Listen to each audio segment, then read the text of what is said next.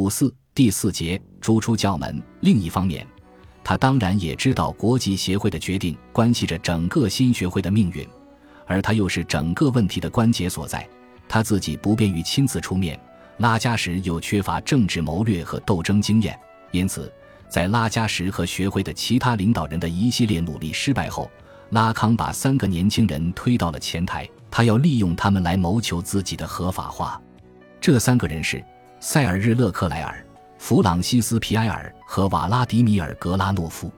这三个人都有着医学背景，都属于法国第三代分析家，也都是一九五三年学生抗议活动的主要组织者。在新学会的内部，他们被称为“三套车”，一个带有革命的苏俄色彩的称呼。在法国精神分析学会与国际精神分析协会就会员资格的漫长谈判中。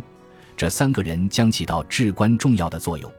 一九五五年的日内瓦会议上，国际精神分析协会拒绝了法国精神分析学会的入会申请。随后的两年间，拉加什继续为会员资格四处奔走，但在一九五七年的巴黎会议上，事情仍未得到解决。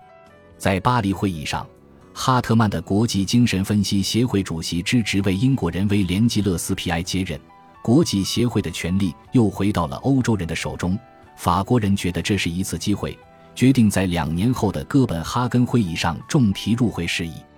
这一次，三套车正式接手了谈判事务，由齐勒克莱尔和格拉诺夫在整个过程中都扮演了关键的角色。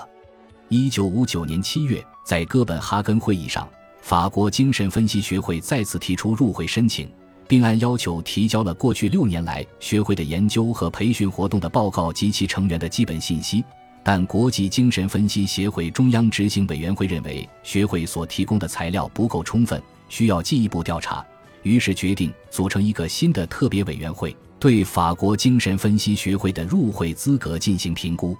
一九六零年三月，国际协会主席吉勒斯皮埃通知法国学会新上任的主席。法国精神分析运动中的元老级人物埃斯纳特别委员会即将访问巴黎。新委员会由四个人组成，三个英国人和一个荷兰人，其中有两名妇女。带队的是一个英国人，名叫皮埃尔·图奎特。图奎特本人比较赞成精神分析运动的革新，所以对法国人抱有些许同情态度，愿意通过谈判解决问题，但条件是拉康的分析技术必须遵守标准规则。尤其他的培训分析必须规范化，可在这个四人小组中，同情法国革新者和敌视法国革新者的两种态度同时存在。四个人分成两种倾向，且在人数上谁也不占多数。幸亏勒克莱尔和格拉诺夫从中斡旋，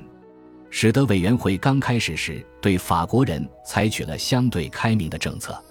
五十年代末到六十年代初是法国精神分析学会的全盛时期，其会员的人数是巴黎精神分析学会的两倍多。拉康的影响力也越来越大。一九五九年，他的躺椅上已有大约二十个受分析者在接受治疗或培训分析，且还有不少人在等着走上他的躺椅。在技术上，他已经越走越远，他甚至把分析过程搬进了他的研讨班。并有意识地挑战国际协会的技术规则，这当然会给谈判带来很大麻烦。面对这一形势，勒克莱尔和格拉诺夫制定了一个双管齐下的策略。对外的方面，勒克莱尔负责与图奎特委员会打交道，格拉诺夫则利用其外交家的手腕在国际协会内部拉关系。对内的方面，勒克莱尔负责去说服拉康，希望他收敛一点。即便不想严格的遵守规则，也至少努力不要再增加病人的数量。拉康答应了勒克莱尔的请求，但仅仅停留于口头。格拉诺夫则更具战略眼光，他知道要让拉康尊重规则，哪怕是假装尊重，无异于痴人说梦。因此，他设计的路线是把拉加什作为挡箭牌，利用拉加什在国际协会有较好的人员和口碑，让国际协会接受学会。从而无奈地吞下拉康这个苦果。一九六一年五月，图奎特委员会登陆巴黎，开始了对法国学会的入会资格的正式考察。培训分析师和接受培训的学员全都接受了询问，所提问题基本上都是围绕着拉康的分析和培训技术，如会谈的时间长度、同时在接受分析的人数、培训分析的具体细节等，个人出于自身利益基于拉康的私人关系的考虑，回答不尽一致。虽然拉康是先以私下对有些人做了同一口径的工作，有的拒绝回答或保持沉默，有的则对拉康的技术提出批评。拉康本人也被叫去接受提问，他照例从理论上为自己的弹性时间会谈进行辩护。问讯结束后。委员会同勒克莱尔和格拉诺夫交换了意见，虽然提出了一些问题，但大体上还算温和。两人的努力看样子取得了初步成效，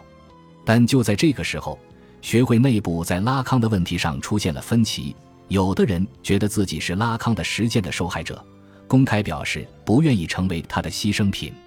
图奎特委员会很快了解到了学会的这一隐情，这使他们产生了一个印象。觉得法国学会内部多数人不赞成拉康的实践，事实证明，这一印象将影响到学会的命运。一九六一年八月初，第二十二届国际精神分析大会在英国的爱丁堡召开，勒克莱尔、格拉诺夫、皮埃尔、拉加什等一行人都来到这里等待国际协会的判决。拉康这个敏感人物当然最好不要在场，但他也无法安心地待在巴黎。因此，他携夫人一起到了罗马，表面上是观光旅行，实际上是在那里幕后操控。执行委员会很快对调查委员会的报告做出了审理，结论依然是拒绝法国学会的入会请求，理由则是这个组织内部还存在不健康的力量，而其健康的势力又不足以支撑它作为国际协会的一个成员学会的资格。不过，国际协会同意法国学会以研究小组的身份存在，前提是他必须接受一个特别指导委员会的监督。要知道，在国际协会的组织层级中，除中央委员会以外，在地方最高级别的是某一地区或国家的多个地方学会构成的地区协会和独立的成员学会，他们有权培训分析师和颁发资格证，当然要严格遵循国际标准。其次是临时学会。即还没有成为正式会员，但已经被国际协会承认且正在接受资格评审的预备学会，再往下便是研究小组。这种组织需在一个成员学会或国际协会的某个委员会的监督下才有权培训分析师。最后还有一个所谓的协作机构，它无权颁发培训分析师的证书，但可以与国际协会保持密切关系。因此，可以想见。当国际协会只准许法国学会以研究小组的身份从事精神分析活动时，对本来就已经因为会员资格问题而在内部不断引起分歧的法国学会，该是多么大的打击！为了使研究小组的身份合法化，国际协会特别地批准拉加什、勒克莱尔和法维兹·布托尼埃三人为他的会员，因为按照条件。一个被正式确认的研究小组中，必须有至少三个人是国际协会的成员。至于那个特别指导委员会，则由先前的图奎特委员会再加上一位来自奥地利的分析家，共五个人组成。指导委员会的任务主要是监督研究小组的培训程序和治疗程序是否符合国际标准。为此，国际协会向这个研究小组提出了一份包含十九个条款的函告。其中既涉及治疗和培训分析的技术规则，如要求每周四次会谈，每次会谈四十五分钟，时段至少为期一年等；也涉及分析师的权限问题，如规定对于来自国外的学生，若无该学员所在国精神分析机构的授权，则法国小组不得给予培训。函告还特别规定，学生若是没有先行得到研究委员会的允许，便不准出席他们的分析师的研讨班。很显然，这个十九条是针对拉康特别制定的，其目的就是想把他孤立起来，在法国精神分析共同体中将他边缘化，直至最后将他的导师资格除名。最后的这个难以示人的隐秘动机，在一个特别的附加条款中有明确的表述。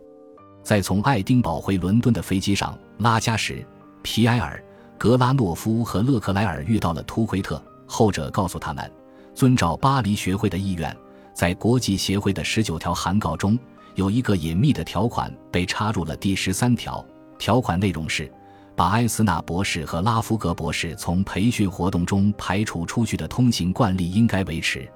至于埃斯纳博士的学生，他们或是接受常规的分析培训，或是不得成为学会的学生。多尔托博士和拉康博士必须逐渐远离培训课程，不得给他们再行安排分析或控制的案子。拉康博士和多尔托博士的候选人，不论目前是在接受分析还是在接受监督分析，在有关他们的任何动议被实施之前。其地位的任何改变应由指导委员会加以讨论。他们目前正在从事的分析和控制分析必须依据该函告的其他所有条款来进行。很明显，这个条款的用心就是要将拉康从培训分析师的名单中清除出去。这无疑给法国精神分析学会出了一个大难题，因为学会想继续保护拉康，可又不敢得罪国际协会。如何在这两者之间达成理想的折中？这将是三套车勒克莱尔、格拉诺夫和皮埃尔未来需要不断面对的难题。爱丁堡会议期间，巴黎精神分析学会曾有人说服拉加什牺牲拉康去跟国际协会合作，拉加什当场义正辞严地加以拒绝，他绝不是那种出卖朋友的人。爱丁堡会议之后，巴黎精神分析学界再次谣言风起。巴黎学会利用法国学会的这次失败，四处散布言论，称法国学会已经解体，拉加什和拉康已经发生争执，拉康和多尔托已经被驱逐，格拉诺夫和皮埃尔也被边缘化等等。这些谣言也不完全是空穴来风。爱丁堡的再次失败的确令法国学会内部人心浮动，要求与拉康划清界限的声音时有出现。面对着内外的交困。法国学会必须证明它是团结的，为此学会顶风而上，提名拉康任学会主席，多尔托任副主席。这当然是做给外人和学会的一般成员看的。在学会的领导层，已经有人在策划牺牲多尔托来保护拉康，可很快他们就发现这对改变学会的处境根本起不了作用。拉康是唯一的、绝对的，在国际协会的规范化机器中。他的原罪是任何别的人所无法替代的。